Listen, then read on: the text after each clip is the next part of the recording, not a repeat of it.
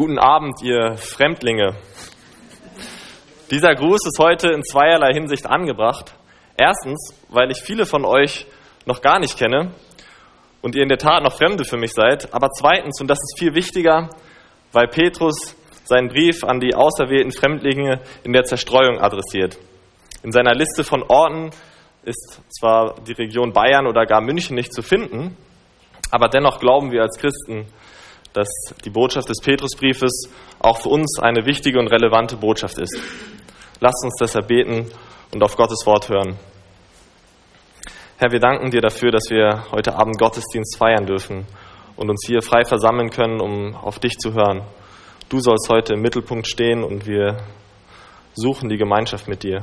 Wir bitten dich, dass du uns begegnest. Gib uns Gnade zum Reden und zum Hören und schenk uns veränderte Herzen. Verändere du uns durch dein Wort, Herr. Amen. In unserem Weg durch den Petrusbrief kommen wir heute an eine wichtige Stelle, die im Grunde genommen ein neues Thema einläutet. Es geht ganz konkret um die Gemeinde. Immer wieder kommt das Thema der Fremdlingsschaft im ersten Petrusbrief auf und der Apostel gibt wichtige Anweisungen, ja Strategien, wie die Gläubigen dieses, diese Zeit der Fremdlingsschaft bewältigen können. Ich hoffe, euch zeigen zu können, dass es in unserem heutigen Text wirklich um die Gemeinde geht. Und dabei soll uns eine Frage leiten. Wie sieht eine Gemeinde aus, die sich gemeinsam der Herausforderung des Exils in dieser Welt stellt? Und wenn wir uns nun den ersten Vers unseres Textes nochmal anschauen, dann könnte man meinen, dass es doch eigentlich ziemlich einfach ist. Petrus schreibt, habt euch einander lieb und dann wird das schon. Man könnte fast meinen, dass es überflüssig ist, das zu sagen. Ich meine, einander zu lieben. Wir als Christen, das wissen wir doch schon längst. Einem Christen zu sagen, hey, kleiner Tipp, liebt einander. Das wäre wie wenn ich nächste Woche zum FC Bayern München ins Trainingslager gehen würde und sagen würde zu den Stürmern, hey, kleiner Tipp, nicht vergessen, wie wäre es mit Tore schießen? Es sollte uns aufhorchen lassen, dass Petrus dies so explizit nennt und sich nicht zu schade ist, diese Aufforderung zu seiner Priorität für die Gemeinde zu machen. Vor allem sollten wir genau hinschauen, denn Petrus schreibt zu diesem Thema nicht nur einen Vers, sondern sechs weitere, um seine Aussage zu begründen und zu erklären. Und wenn wir mal ehrlich mit uns selbst sind, dann fällt es auch uns oft nicht leicht, einander zu lieben. Und schon gar nicht das Gemeindemitglied, das uns in der Vergangenheit vielleicht so verletzt hat. Vor der Liebe muss Petrus wie, ja, vor der Liebe muss, wie Petrus schreibt, noch etwas anderes geschehen. Und das ist die Wiedergeburt. Denn sie ist für ihn die Voraussetzung und die Begründung für die Möglichkeit, wahrhaftig zu lieben. Und auch bei Paulus ist die Liebe eine Frucht des Geistes, die, in, die er in seiner Aufzählung in Galater 5 als allererstes nennt. So wie ein Same gepflanzt werden muss, damit Frucht entstehen kann, so muss ein Mensch wiedergeboren sein, damit er die Frucht der Liebe in seinem Leben hervorbringen kann.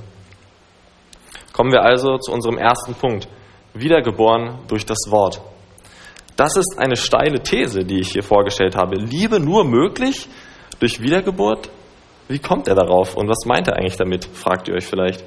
In unserem Predigtext wird die Wiedergeburt an sich nicht erklärt. Das liegt daran, dass Petrus die Wiedergeburt direkt am Anfang seines Briefes schon erwähnt hat und sich jetzt darauf zurückbezieht, um sie als Begründung für die Liebe zueinander anzuführen um zu verstehen, warum die Wiedergeburt als Begründung für die Liebe dient, möchte ich noch einmal erklären, was in der Wiedergeburt passiert. Und dafür müssen wir fast ganz an den Anfang der Bibel zurückgehen. Gott hat die Welt und die Menschen geschaffen und ähm, die Menschen lebten in uneingeschränkter Beziehung zu Gott. Dann aber ließen sich Adam und Eva von der Schlange verführen und sie aßen von dem Baum der Erkenntnis obwohl sie Gott gewarnt hatte, dass sie sicherlich sterben würden. An diesem Tag, an dem der Mensch sich selbst ins Verderben stürzte, zerbrach die Beziehung zwischen Menschen und Gott. Er war von nun an geistlich gesehen tot. Ja, er konnte weiterhin leben, in einem natürlichen Sinn, aber der Bestimmung, zu der er geschaffen war, in Gemeinschaft mit Gott zu leben, konnte er nicht mehr nachgehen. Geistliches Leben war nicht mehr möglich. In diesem Zustand des geistlichen Todseins, des Getrenntseins von Gott, wird jeder Mensch, ja, werden wir geboren. Und wenn wir uns auch quicklebendig fühlen, ahnen wir tief in unserem Herzen, dass etwas mit uns nicht stimmt. Wir leben nicht so, wie wir sollten. Unser Herz sehnt sich nach etwas und dennoch können wir nicht beschreiben, was es ist. Der Kirchenvater Augustin hat dazu gesagt, ruhelos ist unser Herr, bis es ruht in dir, o Herr. Ruhelos ist unser Herz, bis es ruht in dir, o Herr. Als Christen glauben wir, dass unser Herz tatsächlich erst Ruhe findet, wenn es bei Gott ist. Und das ist die Wiedergeburt, die Petrus hier meint. Und wie kommt das zustande? Lasst uns Vers 3 lesen am Anfang des Petrusbriefs. Gelobt sei Gott, der Vater unseres Herrn Jesus Christus, der uns nach seiner großen Barmherzigkeit wiedergeboren hat zu einer lebendigen Hoffnung durch die Auferstehung Jesu Christi von den Toten. Drei Hinweise haben wir hier, dass die Wiedergeburt Gottes Werk in uns ist. Sie geschieht durch seine Barmherzigkeit, durch seinen Sohn Jesus Christus und er ist es, der dafür gelobt wird. Der Mensch, als er im Paradies auf die Schlange hörte und Gott nicht vertraute, setzte sich selbst auf den Thron. Er wollte nicht mehr unter der gütigen Herrschaft Gottes leben, sondern er selbst wollte wie Gott sein. Das nennt die Bibel Sünde. Und wenn wir am Anfang der Bibel weiterlesen, ist die direkte Konsequenz dieser Auflehnung gegen Gott die zerstörte Beziehung zwischen Menschen. Schon in der nächsten Generation nach Adam und Eva tötet einer ihrer Söhne den anderen. Kein ermordet Abel. Zerstörte Beziehung ist hier das Stichwort, was uns aufhorchen lassen sollte. Und was hat Jesus Christus und vor allem seine Auferstehung damit zu tun? Der Mensch, der sich von Gott getrennt hat, konnte sich selbst nicht, konnte aus sich selbst nicht die Beziehung zu Gott wiederherstellen. Er hat eine unendlich große Schuld auf sich geladen, die nur Gott wieder ausräumen kann. Deshalb sandte er seinen Sohn Jesus Christus, den Gottmenschen, in die Welt, der am Kreuz starb. Und durch, und durch unsere Einheit mit Jesus Christus in seiner Auferstehung sind wir mit ihm von den Toten auferstanden. Das ist, warum Petrus schreiben kann, ihr seid wiedergeboren. Dieser kleine Exkurs war nötig, um zu zeigen, welche Bedingungen erfüllt sein muss für die wahre Liebe in der Gemeinde. Aber es wäre zu kurz gegriffen, es nur als Bedingung zu sehen. Es ist nämlich vor allem die Kraftquelle. Wir haben festgestellt, dass es Gott ist, der einem Menschen neues Leben geben muss. Das sehen wir auch umso klarer, wenn wir in unserem Text sehen, welches Mittel er dazu gebraucht. Lasst uns doch mal die Verse lesen. Denn ihr seid wiedergeboren nicht aus vergänglichem, sondern aus unvergänglichem Samen, nämlich aus dem lebendigen Wort Gottes, das da bleibt. Denn alles Fleisch ist wie Gras und alle seine Herrlichkeit wie des Grases Blume. Das Gras ist verdorrt und die Blume abgefallen, aber des Herrn Wort bleibt in Ewigkeit. Das ist aber das Wort, welches unter euch verkündigt ist. Wie also kommen Menschen zum Glauben? Wie werden Menschen wiedergeboren? Gottes Wort des Evangeliums wird verkündigt. Es wird gepredigt, es wird gelesen, es wird gesungen, es wird als SMS weitergeschickt. Und die Kraft des Heiligen Geistes und durch die Kraft des Heiligen Geistes kommen Menschen zum Glauben, indem er dieses Wort in ihr Herz pflanzt und sie dadurch lebendig macht. Das Evangelium hat die Kraft, neues Leben zu schenken. Und da, wo das Wort ist, da wirkt der Geist Gottes. Petrus schreibt, dieses Wort, dieses ewig bleibende, lebengebende Wort wurde unter euch als Evangelium verkündigt. Gott hat dieses Wort als das Mittel bestimmt, wie Menschen zum Glauben kommen. Einer meiner Lieblingsverse in der Bibel ist deshalb Jesaja 55, Vers 11. Dort sagt Gott über sein Wort, es wird nicht wieder leer zu mir zurückkommen, sondern wird tun, was mir gefällt, und ihm wird gelingen, wozu ich es sende. Das ist im Grunde genommen auch eines der ersten Dinge, die wir über Gott in der Bibel lesen. Durch die Kraft seines Wortes schafft er den ganzen Kosmos und den Menschen darin. Also lasst uns nicht daran zweifeln, dass er durch sein Wort auch geistliches Leben geben kann. Diese Wahrheit ist bildhaft so schön in der Lazarus-Geschichte zu sehen. Lazarus ist tot, sein Körper fängt schon an zu verwesen, aber Jesus Christus kommt an sein Grab und ruft, Lazarus, komm heraus. Und der Verstorbene kam heraus. Diese leibliche Erweckung von den Toten durch Jesu Rufen ist ein Bild für die geistliche Wiedergeburt, die durch Jesu Wort im Evangelium geschieht. Aber was ist so besonders an diesem neuen Leben? Es ist ewiges Leben, es ist unvergängliches Leben. Und Gottes Wort ja, weil es durch Gottes Wort kommt, das ewig bleibt. Wir kommen jetzt zu unserem zweiten Punkt, wiedergeboren zur Liebe. Das neue Leben, das Gott uns schenkt, kann nun nicht ohne Folgen bleiben. Eine so radikale Veränderung ist in unserem Leben passiert, dass ein dynamischer Veränderungsprozess in unserem Leben einsetzt. Das Leben, das von Gott kommt, sollte immer mehr den Charakter dessen tragen, von dem es kommt, nämlich Gottes Charakter, der durch und durch Liebe ist. Schauen wir uns nun die Hauptaufforderung an, die zentrale Aussage. So habt euch untereinander beständig lieb aus reinem Herzen. Das ist eine starke Aussage. Im Grunde genommen ist doch klar, was gemeint ist. Wir sollen einander immer lieben, aus reinem Herzen, mit den richtigen Motiven. Wenn wir das lesen, dann wird uns schnell bewusst, dass wir so nicht lieben. Ja, dass wir so nicht lieben können. Wir lieben nicht aus reinem Herzen und schon gar nicht lieben wir beständig. Es gibt kein Werk, das wir tun, was den Stempel bekommen könnte, völlig rein. Wenn wir das lesen, dann merken wir, dass nur einer so lieben kann und das ist Gott selbst. Dieser Aufruf, in dieser Art und Weise zu lieben, ist Petrus Weg zu sagen, dass wir an Gottes Wesen teilhaben sollen. Wir sollen so lieben, wie er liebt. Und Paulus schreibt im Epheserbrief, liebt einander, so wie Christus euch geliebt hat. Die Liebe, zu der wir aufgefordert sind, ist eine göttliche Liebe. Und das ist der Grund, warum wir die Wiedergeburt so nötig haben. Denn durch die neue Geburt sind wir eine neue Kreatur. Wir haben den Geist Gottes empfangen, der die Liebe Gottes in unsere Herzen gießt. Aber wenn du diese Wiedergeburt wirklich erlebt hast, dann hast du alles, was du brauchst, um wahrhaftig zu lieben. Es scheint ziemlich offensichtlich zu sein, aber die Aufforderung zu lieben ist hier im Plural an eine Gruppe gerichtet.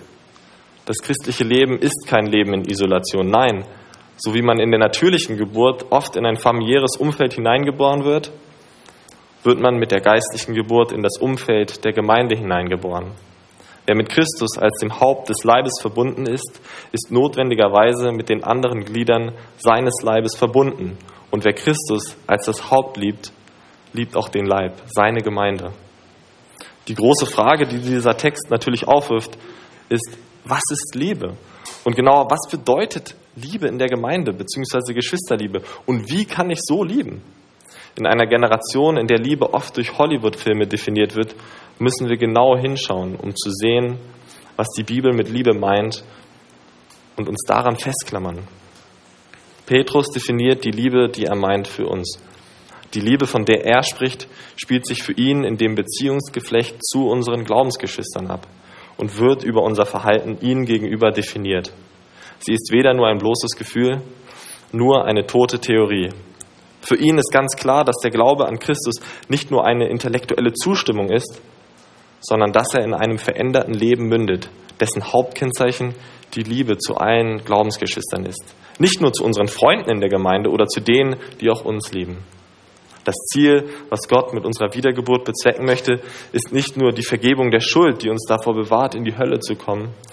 Sie ist nicht nur die Eintrittskarte in den Himmel sozusagen. Nein, das Ziel ist es, sichtbare Frucht aus den Samen sprießen zu lassen, den er in unser Herz gepflanzt hat. Und diese Frucht wird ihn verherrlichen. Aber warum ist diese Frucht der Liebe, warum ist diese Frucht die Liebe und nicht irgendetwas anderes? Weil Gott Liebe ist. Und durch unsere Wiedergeburt hat er etwas von sich selbst in uns hineingelegt. Manchmal ist es einfacher, etwas zu definieren, indem man sagt, was es nicht ist. Petrus tut das hier in Kapitel 2, Vers 1. Da schreibt er, so legt nun ab alle Bosheit und allen Betrug und Heuchelei und Neid und alle üble Nachrede diese Aufforderung scheint zunächst ein wenig fehl am Platz zu sein. Was sie allerdings mit der Aufforderung der Liebe verbindet, ist, dass sie Untugenden enthält, die menschliche Beziehungen zerstören. Ihr liebt einander, indem ihr aufhört, mit den Menschen so umzugehen, wie ihr vor eurer Wiedergeburt mit ihnen umgegangen seid. Die Gemeinde ist gewöhnlich nicht ein Ort, wo sich Mörder oder Diebe versammeln, aber wir dürfen uns nicht täuschen lassen und denken, dass wir deswegen besser sind. In der Bergpredigt macht Jesus deutlich, dass der schon ein Mörder ist, der schlecht über seinen Bruder redet. Und der ein Dieb, der des Nächsten gut begehrt. Mord zerstört das natürliche Leben. Wie oft aber hat üble Nachrede geistliches Leben von Menschen zerstört? Weil diese Dinge der Liebe widersprechen. Deshalb sollen wir nicht mehr so leben. Petrus sehnt sich für die christliche Gemeinde nach einer Liebe, die echt ist und frei von jeder Heuchelei. Das wird daran deutlich, dass er sie erinnert, dass sie sich zu ungeheuchelter Bruderliebe verpflichtet haben und sie dazu auffordert, Heuchelei abzulegen. Es kann nicht mehr sein, dass ich behaupte, meinen Glaubensbruder zu lieben und hinter seinem Rücken schlecht über ihn rede. Oder nicht bereit bin, ihm zu helfen, wenn er meine Hilfe braucht. dann stimmt das, was ich sage und bekenne, nicht mit dem überein, was ich tue, und das ist Heuchelei. Wie wir einander behandeln sollen, ist im Grunde genommen ein göttliches Verhalten. Wir sollen einander mit der göttlichen Liebe lieben. Und ich möchte hier gar nicht zu negativ klingen. Wir dürfen einander mit der göttlichen Liebe lieben. Und ja, wir können einander mit der göttlichen Liebe lieben. Dieser Text sollte unsere Herzen auflodern lassen, weil wir sehen, was für einen großartigen Rettungsplan Gott mit seinem Volk, mit uns hat. Ein Volk, das in der Liebe zu ihm und zueinander vereint ist. Die Liebe, die Petrus hier meint, ist also die Verkörperung Gottes Charakter in unserem Leben. Dazu hat er uns wiedergeboren und den Samen seines Wortes in unserem Herzen aufgehen lassen.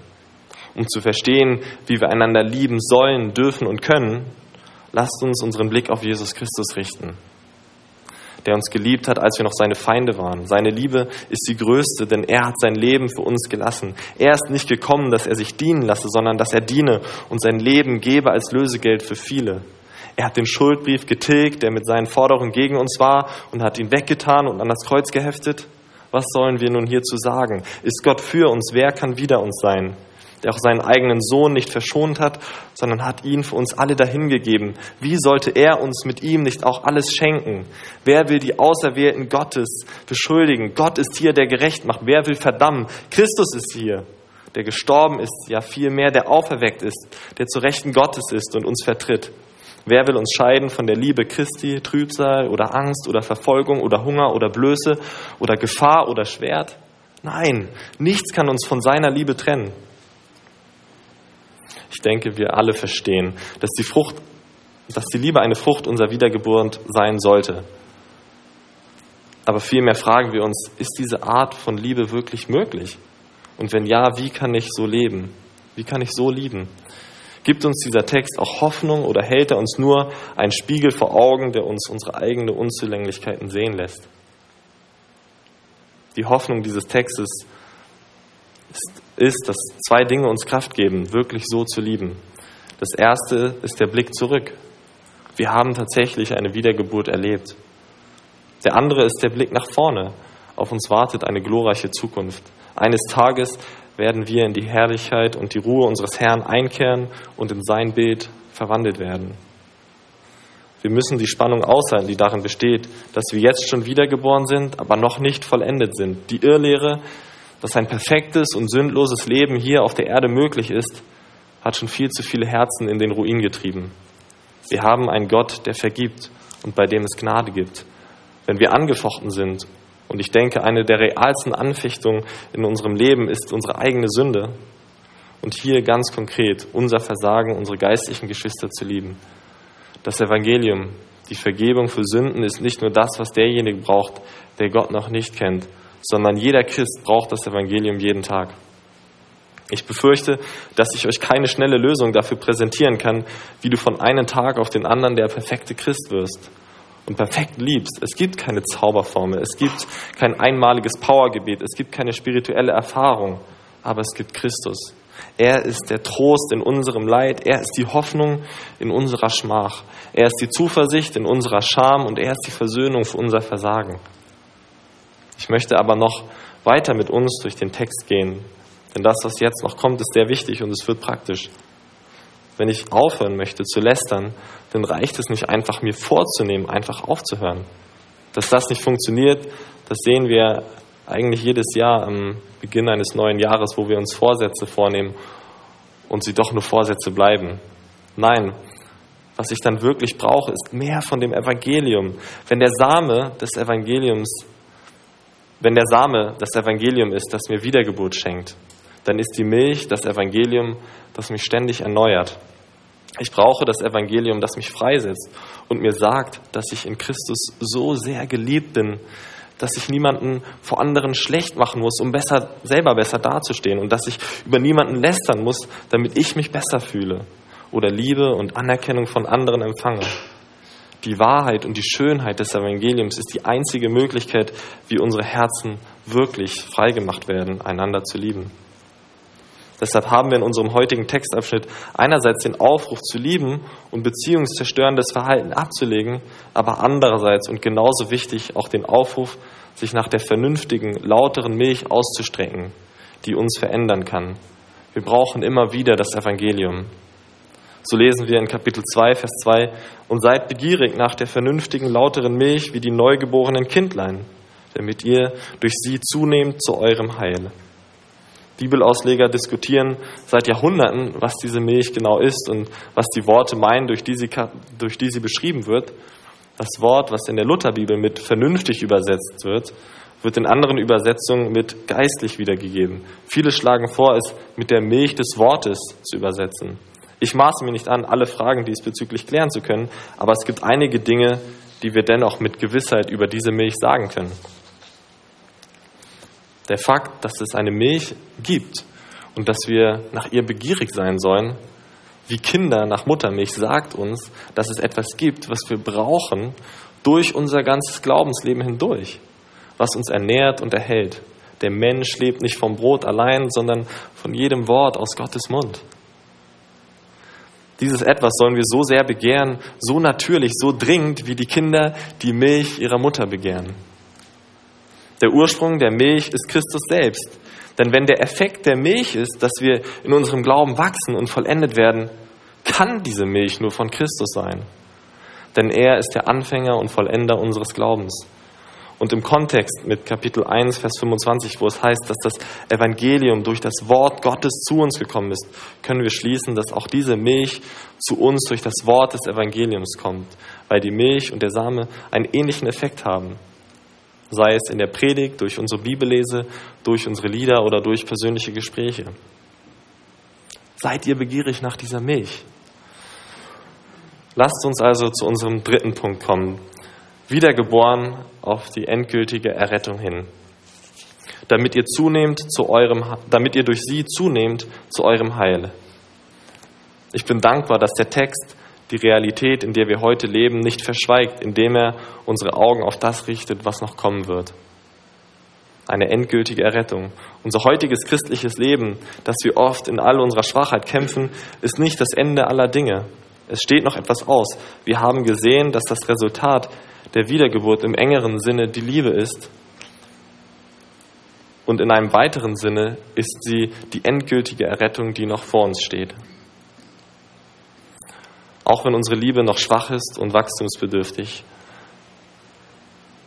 Aber es gibt auch ein Resultat, es gibt auch ein Resultat, ein Resultat der Wiedergeburt in einem weiteren Sinne. Die im engeren Sinne war die Liebe und die im weiteren Sinne ist unsere endgültige Errettung. Und das ist maßgeblicher Bestandteil unseres christlichen, ja, unseres christlichen Lebens, dass wir diese zukünftige Hoffnung haben. Theologen nennen dies die Spannung zwischen dem Schon und dem noch nicht. Das Königreich Gottes ist schon angebrochen, aber noch nicht völlig realisiert. Wir sind schon wiedergeboren, aber noch nicht vollendet. Das zeigt sich in unserem alltäglichen Leben als Christen. Wenn wir ehrlich mit uns sind, realisieren wir, dass wir oft scheitern. Wir scheitern in unserer Liebe zu Gott und wir scheitern in unserer Liebe zu unseren Glaubensgeschwistern. Der Text, den wir vor uns haben, soll uns Hoffnung geben. Er sagt nicht, ihr seid wiedergeboren und damit wird in eurem Leben der Himmel auf Erden aufgerichtet. Nein, in Kapitel 2, Vers 2 lesen wir von einer Errettung, die noch aussteht, zu der wir noch hinwachsen werden, von einem Heil, zu dem wir zunehmen werden. Dieses Konzept des Zunehmens zum Heil oder des Wachstums zur Errettung wirft auf den ersten Blick Fragen auf. Also was heißt es für uns, dass wir zu unserer Errettung hinwachsen? Sind wir jetzt schon vollkommen gerettet oder doch noch nicht? Wenn wir viel von der Milch trinken, sind wir dann irgendwann mehr gerettet als vorher? Erlösung ist in einem Sinn ein punktuelles Geschehen. Das sehen wir zum Beispiel in Vers 23, wo es heißt, ihr seid wiedergeboren, ihr habt neues Leben.